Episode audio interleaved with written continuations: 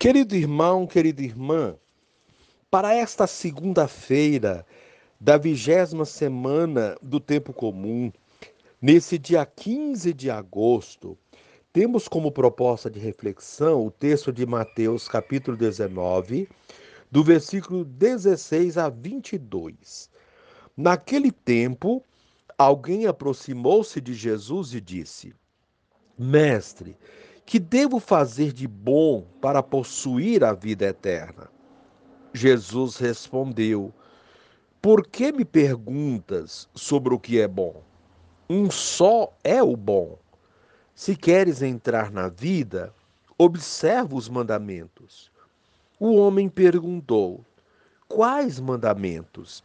Jesus respondeu: Não matarás, não cometerás adultério não roubarás, não levantarás falso testemunho, honra teu pai e tua mãe, e ama teu próximo como a ti mesmo.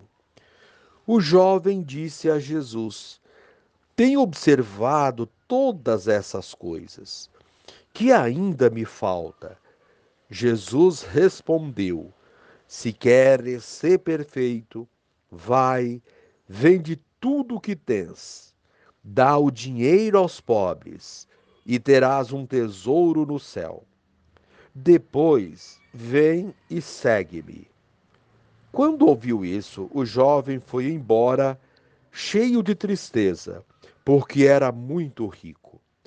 Palavra da salvação. Glória a vós, Senhor. Querido irmão, querida irmã, Conhecer os mandamentos é importante, mas é necessário bem mais. O jovem que se aproxima de Jesus é alguém cumpridor dos preceitos, uma pessoa de coração bom e de boas intenções. Contudo, ainda apegado às coisas efêmeras, ele pode ser o retrato da comunidade que, embora bem intencionada, ainda não se deu conta de que o seguimento a Jesus implica radicalidade, isto é, os bens são importantes, porém, o bem maior é Jesus mesmo. Ele é a nossa segurança. O pensamento de Santo Oscar Romero é ilustrativo nesse sentido. Entre aspas, Quantos hão que não dizem ser cristãos porque não têm fé? Tem mais fé no seu dinheiro e em suas coisas do que no Deus que criou tudo. Fecha aspas. Querido irmão, querida irmã, muita gente tem no coração esse mesmo sentimento do jovem que se aproximou de Jesus com tanta disposição e também pergunta o que pode fazer de bom para ganhar a vida eterna.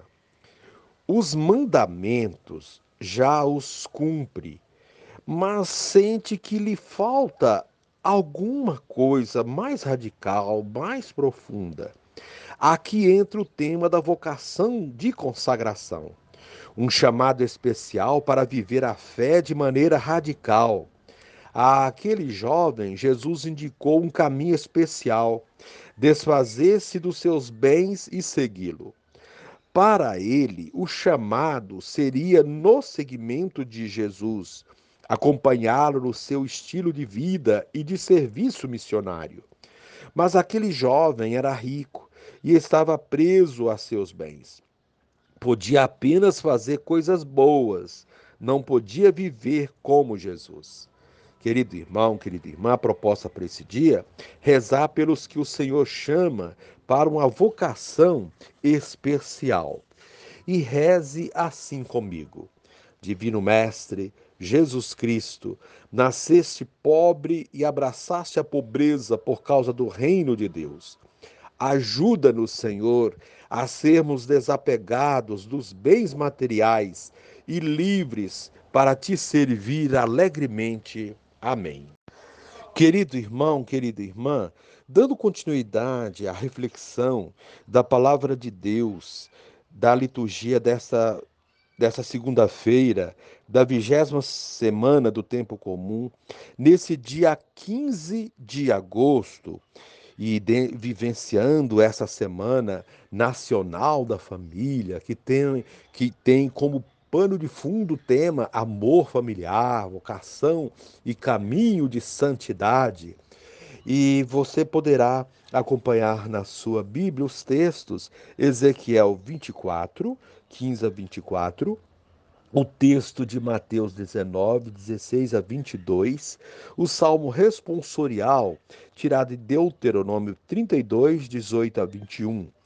Uma vez que você já ouviu a proclamação do Evangelho com a reflexão, você agora poderá acompanhar a leitura da profecia de Ezequiel e a continuação dessa reflexão aplicada à vida. A palavra do Senhor foi-me dirigida nestes termos: Filho do homem, vou tirar de ti, por um mal súbito, o encanto de teus olhos. Mas não deverás lamentar-te, nem chorar ou derramar lágrimas. Geme em silêncio, sem fazer o luto dos mortos. Põe o turbante na cabeça, calça as sandálias dos pés, sem encobrir a barba, nem comer o pão dos enlutados eu tinha falado ao povo pela manhã e à tarde minha esposa morreu. Na manhã seguinte, fiz como me foi ordenado. Então o povo perguntou-me: Não nos vais explicar o que tem a ver conosco as coisas que tu fazes? Eu respondi-lhes: A palavra do Senhor foi-me dirigida nestes termos: Fala à casa de Israel Assim diz o Senhor Deus: Vou profanar o meu santuário, o objeto do vosso orgulho, o encanto de vossos olhos, o alento de vossas vidas. Os filhos e as filhas que lá deixastes tombarão pela espada. E fareis assim como eu fiz. Não cobrireis a barba, nem comereis o pão dos enlutados. Levareis o turbante na cabeça, as sandálias nos pés, sem vos lamentar nem chorar. Definhareis por causa de vossas próprias culpas, gemendo uns para os outros. Ezequiel servirá para vós como sinal. Fareis exatamente o que ele fez. Quando isso acontecer, sabereis que eu sou o Senhor Deus. Palavra do Senhor. Graças a Deus.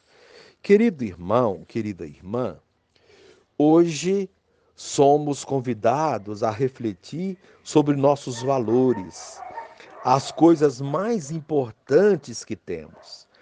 Cabe aqui cada um pensar naquilo que lhe é mais importante nessa vida, como, por exemplo, pessoas queridas, bens materiais, saúde, etc. Depois de eleger qual a mais importante, pensar no que seria de nós se a perdêssemos. Assim, as leituras de hoje colocam diante de nós esse dilema. É o despojamento para seguir Jesus, despojamento das coisas mais elementares de nossa vida. A primeira leitura do profeta Ezequiel traz essa questão de outra maneira.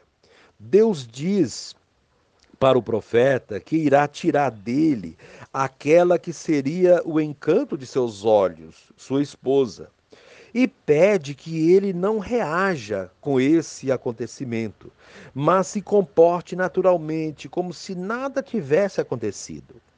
Que não vestisse luto, nem se lamentasse, nem chorasse.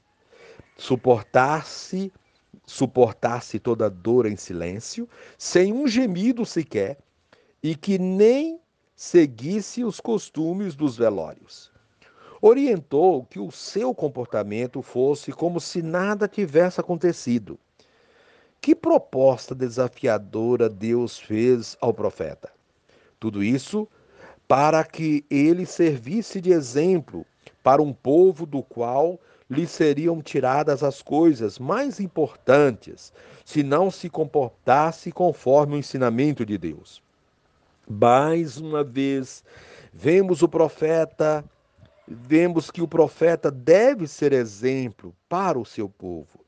nas leituras dos dias anteriores, vimos que Deus fez do profeta outros exemplos, como quando fez com que ele tivesse comportamento de exilado. Agora Deus o põe à prova, tirando-lhe o que lhe era mais precioso, a mulher que ele amava. E ainda pedia que não chorasse sua morte. Somente alguém que ama profundamente a Deus seria capaz de tal renúncia para segui-lo. Muitas vezes temos dificuldade de nos desapegar de coisas irrelevantes. Imagine essa situação apresentada na primeira leitura. Quão difícil deve ter sido para o profeta viver essa situação de dor em silêncio, por fidelidade a Deus. Desse modo, o evangelho de hoje traz uma questão que segue na mesma linha, a do despojamento para seguir Jesus. É o caso do homem rico, que queria segui-lo, mas sem desfazer-se dos seus bens. Vejamos um pouco essa situação e tiremos dela algo para nosso compromisso com Cristo e com nossos irmãos. O Evangelho também trata da fidelidade a Deus e aos seus mandamentos, mas com um acréscimo, o despojamento. Um jovem rico procura Jesus e pergunta o que ele deve fazer de bom para possuir a vida eterna. Ele já possuía tudo o que queria de bens materiais, mas seu dinheiro não possibilitava que comprasse a vida eterna. Ele imaginava que a pudesse comprar, pois já havia comprado de tudo. A primeira resposta de Jesus é uma repreensão, pois o jovem está equivocado com o conceito de bom. Bom é Deus e nada mais. Tudo que ele fizesse não se enquadraria no conceito teológico de bom. A receita de Jesus lhe parece simples à primeira vista se tu queres entrar na vida, observa os mandamentos. O jovem achou isso moleza, pois, segundo ele, já observava todas essas recomendações contidas nos mandamentos. O que então lhe faltava? Faltava ser perfeito, mesmo não matando, não cometendo adultério, não roubando, não levantando falso testemunho, honrando os pais e amando o próximo como a ele mesmo, lhe falta algo essencial: desfazer-se dos bens. E não eram poucos os seus bens. Ele era muito rico. Jesus tocou exatamente naquilo que estava faltando para esse jovem ser perfeito e entrar na vida. Porém, aqui estava o ponto fraco desse jovem: o apego aos seus bens. Quando Jesus lhe pediu que vendesse tudo e desse o dinheiro aos pobres, seu coração se encheu de tristeza. Ele não estava disposto a fazer isso. Ele queria o tesouro no céu, mas não queria desfazer-se dos seus tesouros na terra. O que ele queria era acumular mais um tesouro, como se esse último fosse algo que se comprasse. Há, portanto, uma incompatibilidade entre esses dois tipos de tesouro, e aquele que optar por um não poderá ter o outro. Há que fazer uma escolha.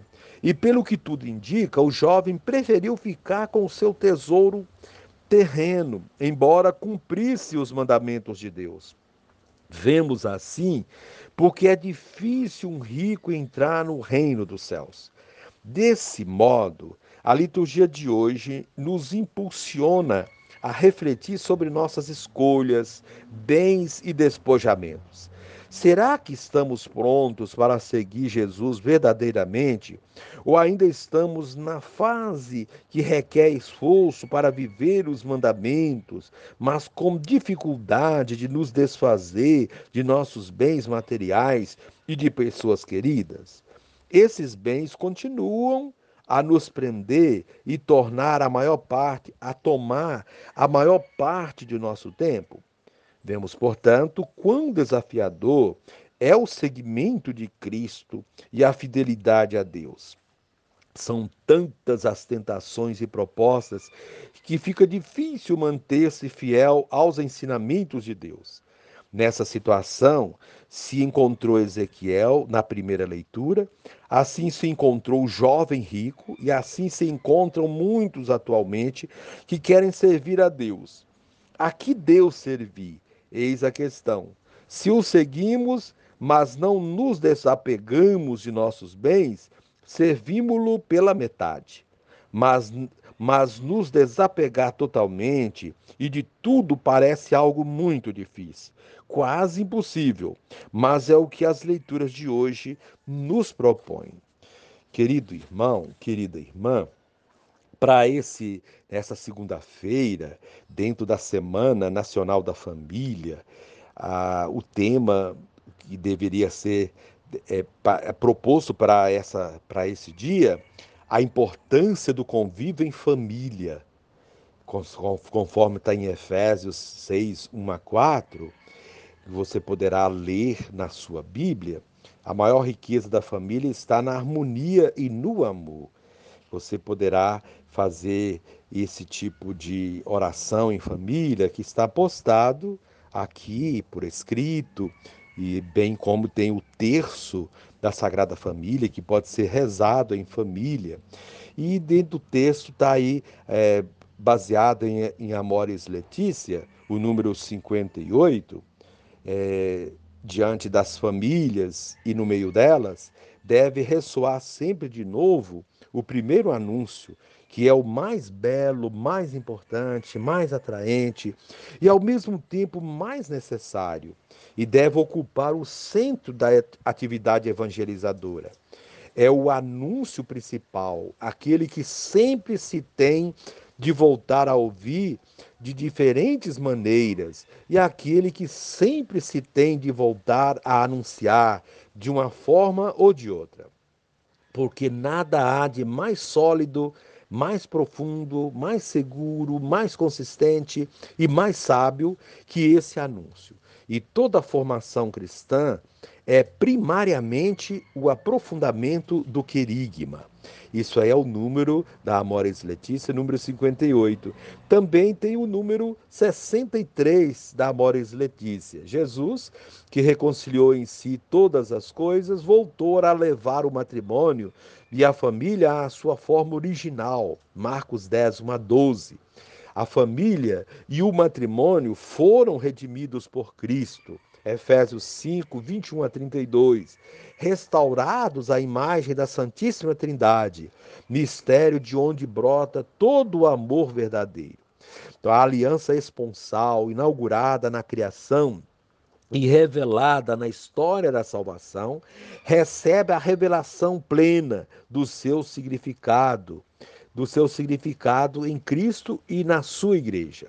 O matrimônio e a família recebem de Cristo, através da igreja, a graça necessária para testemunhar o amor de Deus e viver a vida de comunhão. Então, a proposta para esse dia também, faça a contemplação do texto da Sagrada Família, que está aqui postada, e um gesto concreto, convidar mais famílias a participarem no dia seguinte e rezar junto com a sua família. Encerrando este momento, vamos acompanhe comigo a oração da Sagrada Família. Jesus, Maria e José, em vós contemplamos o esplendor do verdadeiro amor Confiantes a vós nos consagramos. Sagrada Família de Nazaré, tornai também as nossas famílias lugares de comunhão e cenáculos de oração, autênticas escolas do Evangelho e pequenas igrejas domésticas. Sagrada Família de Nazaré, que nunca mais haja nas famílias episódios de violência, de fechamento e divisão, e quem tiver sido ferido ou escandalizado, seja rapidamente consolado e curado. Sagrada Família de Nazaré, Fazei que todos nos tornemos conscientes do caráter sagrado e inviolável da família, da sua beleza no projeto de Deus. Jesus, Maria e José, ouvi-nos e acolhei a nossa súplica. Amém.